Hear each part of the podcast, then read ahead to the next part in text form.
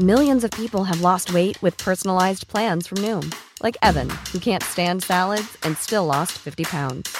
Salads, generally, for most people, are the easy button, right? For me, that wasn't an option. I never really was a salad guy. That's just not who I am. But Noom worked for me. Get your personalized plan today at Noom.com. Real Noom user compensated to provide their story. In four weeks, the typical Noom user can expect to lose one to two pounds per week. Individual results may vary.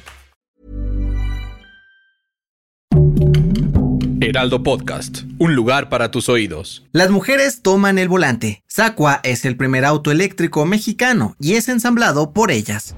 Esto es Primera Plana de El Heraldo de México.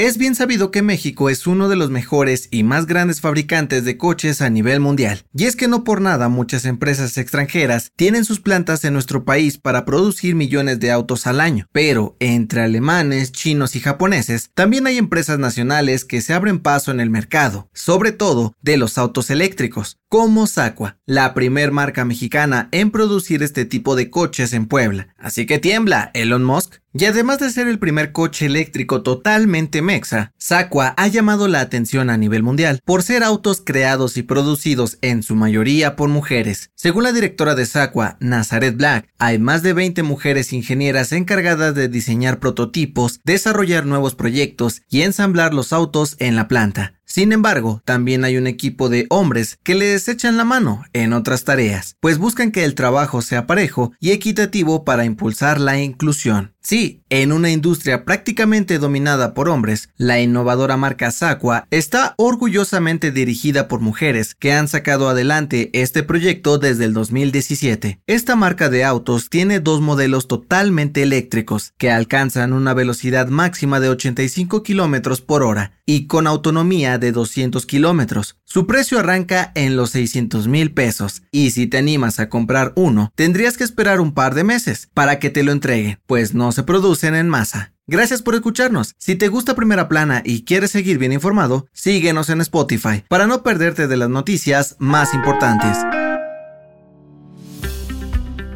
En marzo del 2021, la empresa Canadian Pacific Railway compró a su similar gringa, Kansas City Southern, con un plan súper ambicioso, crear una red férrea que una a México, Estados Unidos y Canadá sin fronteras, para ser la espina dorsal del TEMEC en cuanto a transporte de carga se trata. Ahora este proyecto se está haciendo realidad y es que invertirán más de 122 millones de dólares para que las vías y el resto de la infraestructura necesaria estén listas en 2023 en nuestro país. De acuerdo con el presidente de la empresa en México, Oscar del Cueto, esta red de ferrocarriles permitirá a grandes empresas llegar a nuevos mercados desde el sur de nuestro país conectando con el tren Maya hasta el sur de Canadá, pasando por el este de Estados Unidos. Esto representará un aumento de más de un billón de dólares durante los próximos cinco años para la empresa y por supuesto un crecimiento económico para los tres países, un tren para unirlos a todos.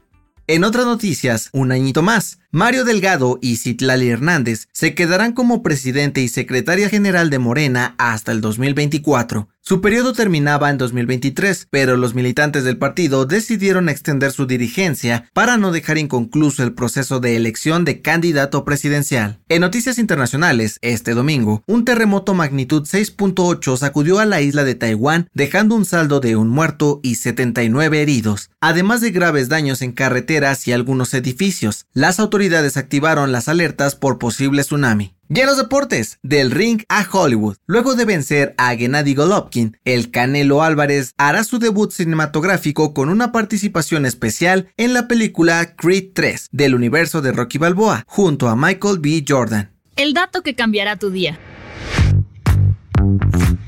¿A quién no le ha pasado terminar de comer y que nos den unas ganas enormes de ir a dormir? El famoso mal del puerco. Pero, ¿sabes a qué se refiere esta expresión? De acuerdo con la Facultad de Medicina de la UNAM, cuando comemos algo con muchos carbohidratos o grasa, los niveles de glucosa en la sangre aumentan y al llegar a nuestro sistema nervioso interfiere con algunas tareas cerebrales. La actividad disminuye y nos hace un poco más lentos. Si quieres evitar el mal del puerco, para no quedarte dormido en tu junta de trabajo o en medio de una tarea importante, los expertos recomiendan hacer algo que estimule tu sistema nervioso. Puedes tomar un café o salir a caminar para mantenerte activo, pero si de plano no aguantas el sueño, puedes tomar una siesta de unos 30 minutos para que tus procesos cognitivos vuelvan a la normalidad. Así que ya lo sabes, que el mal del puerco no te venza. Yo soy José Mata y nos escuchamos en la próxima.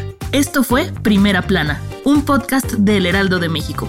Encuentra nuestra Primera Plana en el periódico impreso, página web y ahora en podcast. Síguenos en Instagram y TikTok como El Heraldo Podcast y en Facebook, Twitter y YouTube como El Heraldo de México. Hasta mañana.